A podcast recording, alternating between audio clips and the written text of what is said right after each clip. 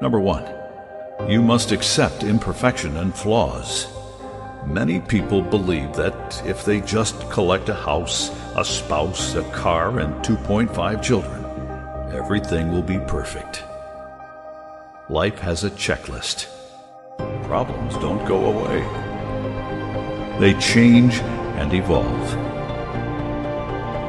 And the quicker we accept that the point of life is progress and not perfection, the sooner we can all order a pizza and go home. Perfection is an idealization. It's something that is approached but never reached. Whatever your conception of perfect is in your pretty little head, it is in itself an imperfect concept. There is no perfect. There is only what you wish in your head. We don't get to decide what perfection is. We don't know. All we can know is what is better or worse than what is now. And even then, we're often wrong. When we let go of our concept of what is perfect and what should be, we relieve ourselves of the stress and frustration of living up to some arbitrary standard. And usually, this standard isn't even ours. It's a standard we adopted from other people. Accepting imperfection is hard because it forces us to accept that we have to live with things we don't like. Number two, you must take responsibility for your problems. Blaming the world for our problems is the easy way out. It's tempting and it can even be satisfying. We're the victims and we get to be all emo and indignant at all the terrible injustices that have just been inflicted upon us. We wallow in our imagined victimhood so as to make ourselves feel unique and special in ways we never get to feel unique and special anywhere else. But our problems are not unique. And in ourselves, we are not all that special. The beauty of accepting the imperfection of your own knowledge is that you can no longer be certain that you're not to blame for your own problems. Are you really late because of traffic? Or could you have left earlier? Is it really the incompetence of your manager that lost you your promotion? Or was there something more you could have done?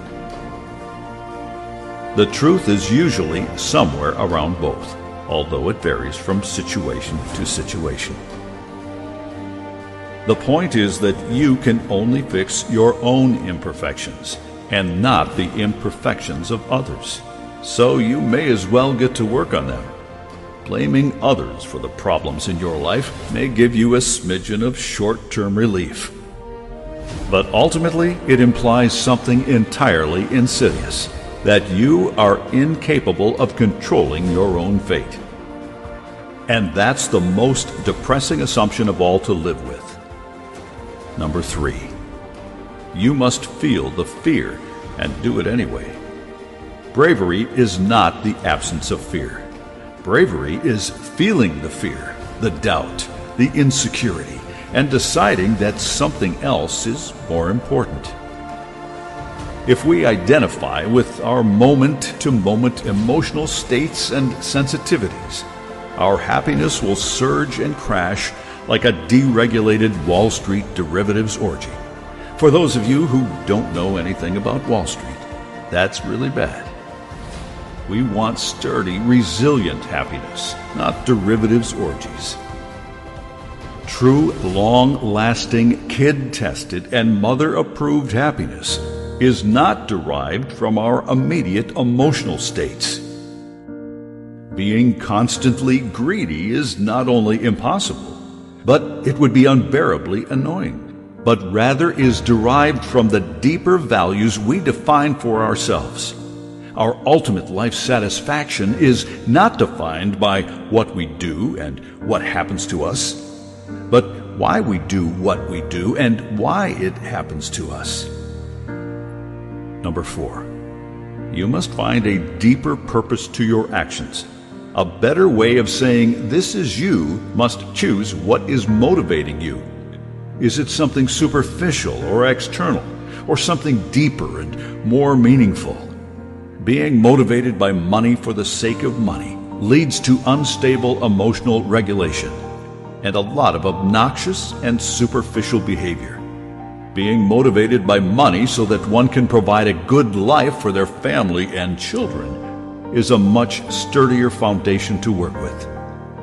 That deeper purpose will motivate one through the stress and fear and inevitable complications that a more superficial motivation would not. Being motivated by the approval of others leads to needy and unattractive behavior being motivated by the approval of others because you're an artist and you would want to construct art that moves and inspires people in new and powerful ways is far more sustainable and noble.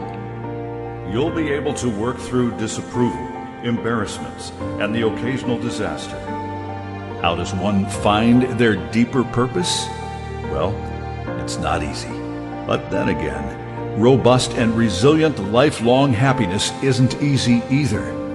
But here's a hint it has something to do with growth and contribution. Growth means finding a way to make yourself a better person.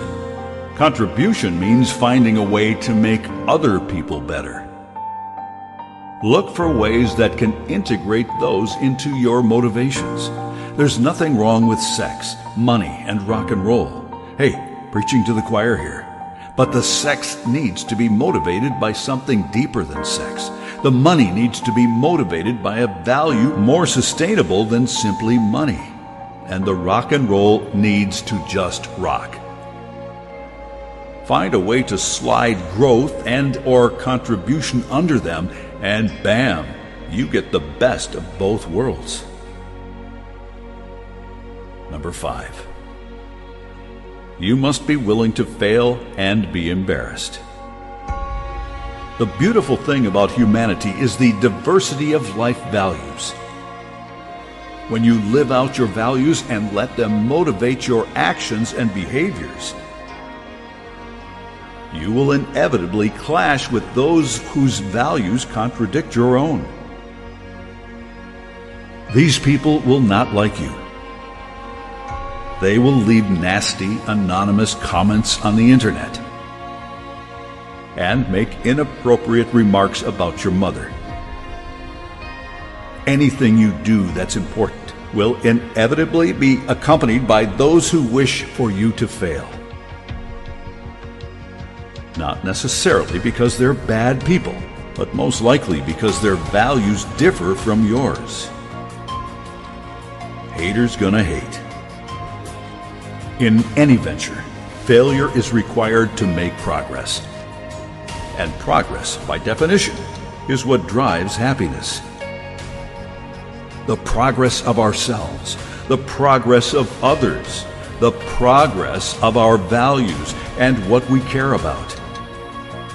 Without failure, there is no progress. And without progress, there is not happiness. The most important skill in life is not how you avoid getting knocked down, but rather learning how to stand back up. Haters gonna hate.